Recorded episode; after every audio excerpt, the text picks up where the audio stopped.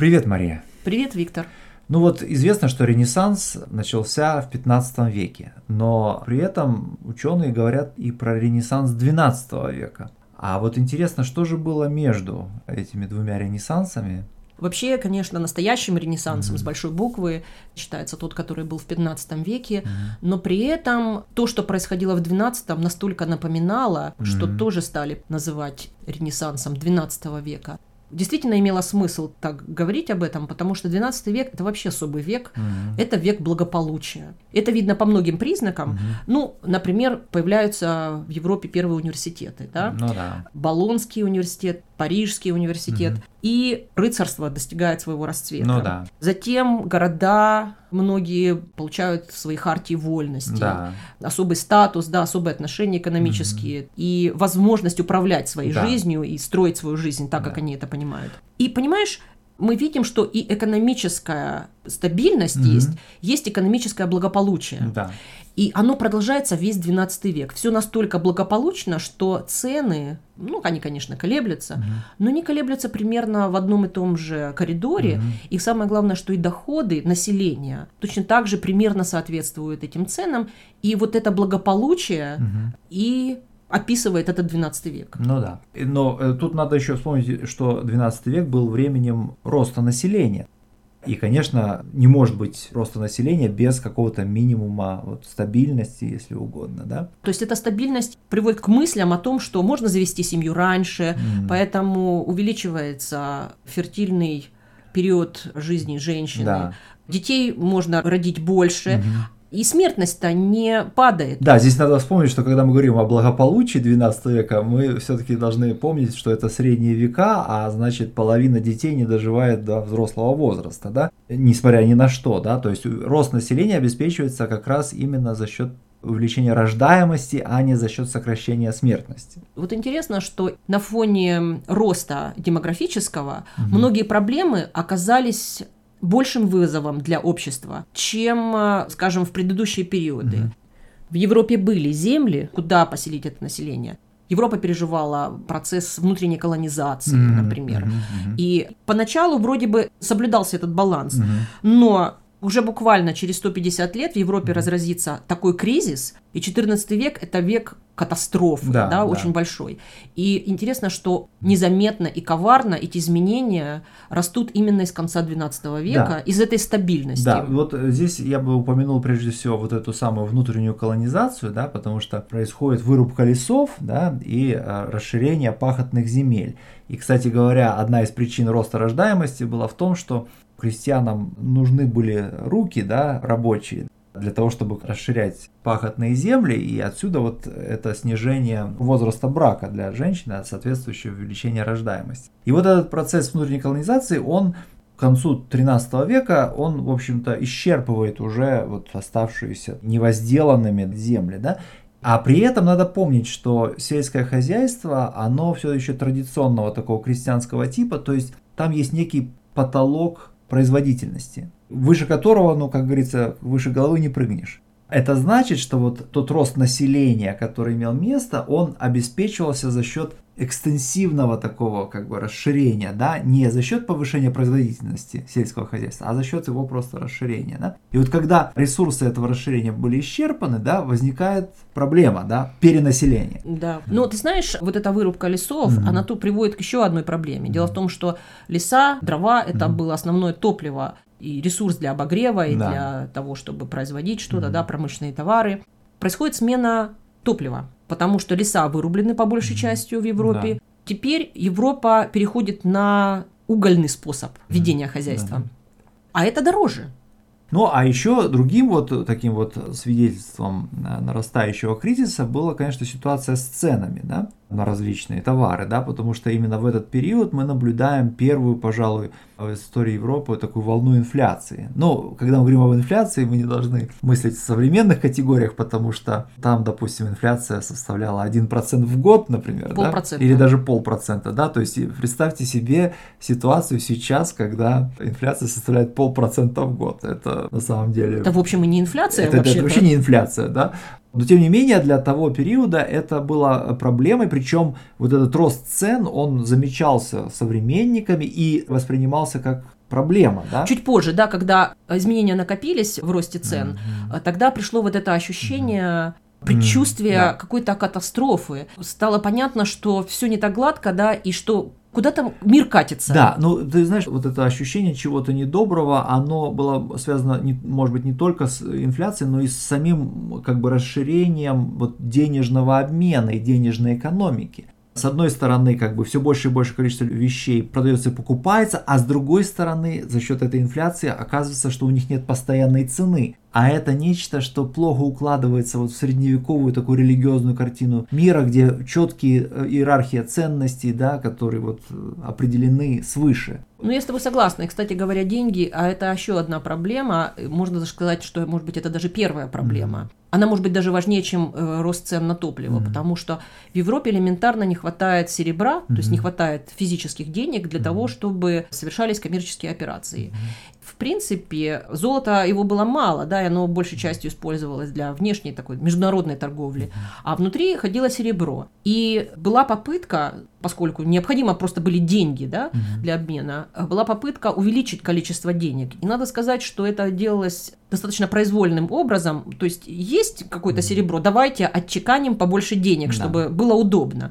И вот это увеличение циркуляции денег Мгм. оказало влияние на то, что цены ра- растут, но в том числе потому, что цена денег самих падает. Это, кстати, тоже интересный феномен, заключающийся в том, что деньги, которые должны были бы иметь абсолютную ценность, оказываются тоже товаром. Ну да. Это тоже влияет на сознание Мгм. людей, то, о чем ты сказал. И э, вот это ощущение катастрофы, Мгм. оно по нарастающей Да. ощущается. Сначала просто не все так хорошо, Мгм. а потом, э, значит, это все раскручивается, маховик Да, этого да. дисбаланса. Да. Да, но вот у этого знаменитого кризиса XIV века был триггер, и э, в качестве триггера послужили климатические изменения. Историки говорят о малом э, ледниковом периоде. Конкретно это проявилось в том, что в начале XIV века на протяжении нескольких лет шли не переставая практически дожди, и в результате э, имел место серьезный неурожай, который привел к голоду. Ну да, дело в том, что для Европы дожди – это большая проблема, чем засуха. А Мгм. тут первый год, в 1314 году был первый серьезный неурожай. В принципе, его удалось пережить более-менее благополучно, потому что не такая уж большая проблема, Ну, если нехватка пропитания один год. Ну, а вот три года подряд это, конечно, очень серьезно, потому что тут вопрос выживания стоит. И запасов как таковых у крестьян не было, и вот именно по ним голод очень сильно ударил. И, естественно, раз есть недоедание, значит, есть болезни. Эти болезни распространяются быстрее, люди болеют тяжелее, они умирают чаще, и возникли малые эпидемии, Мгм. да,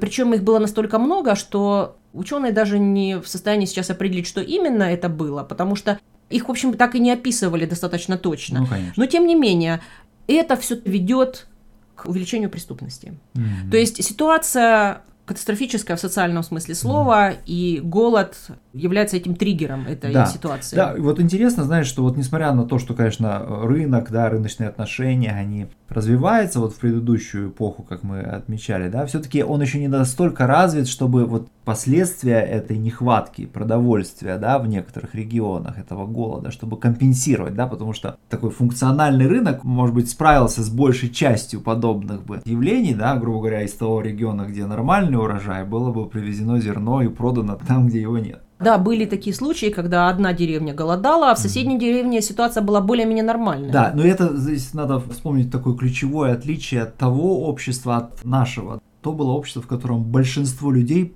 производило большинство вещей, которые они потребляли, в отличие от нас с тобой. Ты знаешь, не совсем, потому что совершенно точно известно, что в Европе на тот момент зерно было, и Мгм, можно было помочь голодающему населению, а зерно это было, во-первых, в казне Мгм. у королей и в аббатствах, которые были в Европе. И, в принципе, что нужно было сделать, да, это чтобы элиты приняли решение и отдали это зерно для того, чтобы облегчить страдания, для того, чтобы снять этот голод. Но они этого сделать не поторопились и долго раздумывали, поэтому этим зерном население не смогло воспользоваться. Ну да. Ну а дальше вот на протяжении нескольких десятилетий вот это накапливание эпидемических болезней, этого голода, это все сильно ослабляло в целом иммунную систему западных европейцев. И в результате мы имеем в середине 14 века эпидемию бубонной чумы, так называемой черной смерти. По-английски она называется Black Death. Да, которая за несколько лет сокращает население Западной Европы по разным оценкам от одной четверти до одной трети населения да, произошло сокращение. Да, понимаешь, сама по себе бубонная чума была катастрофой и она и так бы привела к смертности. Но дело в том, что к этому моменту Западная Европа была сильно ослаблена. Конечно, да. И кризис на кризис, наложившийся, привел к тому, что когда эпидемия достигла берегов Европы угу. в 1346 году, угу. Это подкосило Западную да, Европу да, очень да. сильно, и сокращение населения произошло в огромных размерах. Угу. Безусловно, это произошло неравномерно. Да.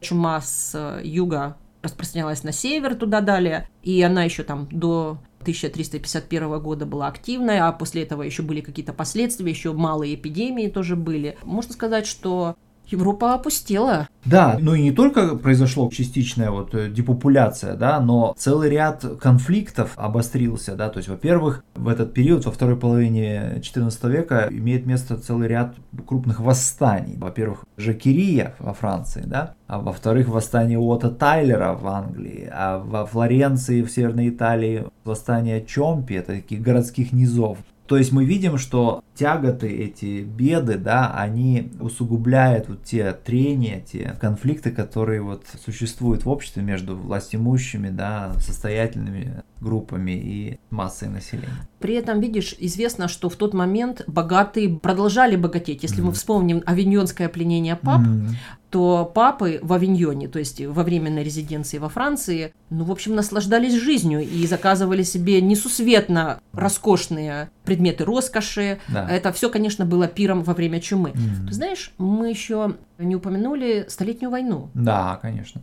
Но это вот выражение этого кризиса вот именно в политической сфере, да, потому что действительно более ста лет вот эта война между Англией и Францией, в результате которой эти два ранних национальных государства обособляются друг от друга. Но, конечно, это все сопряжено многими битвами, да, и жертвами. жертвами, да. Да, и как раз получается, что Столетняя война начинается лет за 10 до этой чумы вот эта война на фоне чумы или чума на фоне войны, это, конечно, катастрофа Ужасно, да. А в более поздний период Столетней войны, да, вот к этому конфликту между двумя государствами добавляется конфликт междуусобный, да, между двумя большими группировками французских феодалов, то есть с одной стороны бургиньоны, то есть сторонники герцога Бургундского, с другой стороны арманьяки, сторонники герцога Орлеанского. И, естественно, это приносит свою долю жертв. Да? А когда война наконец заканчивается, когда Франция побеждает, можно сказать, Англию, освобождается от английского контроля, да, то вот такая же междуусобная война на протяжении 30 лет имеет место в самой Англии,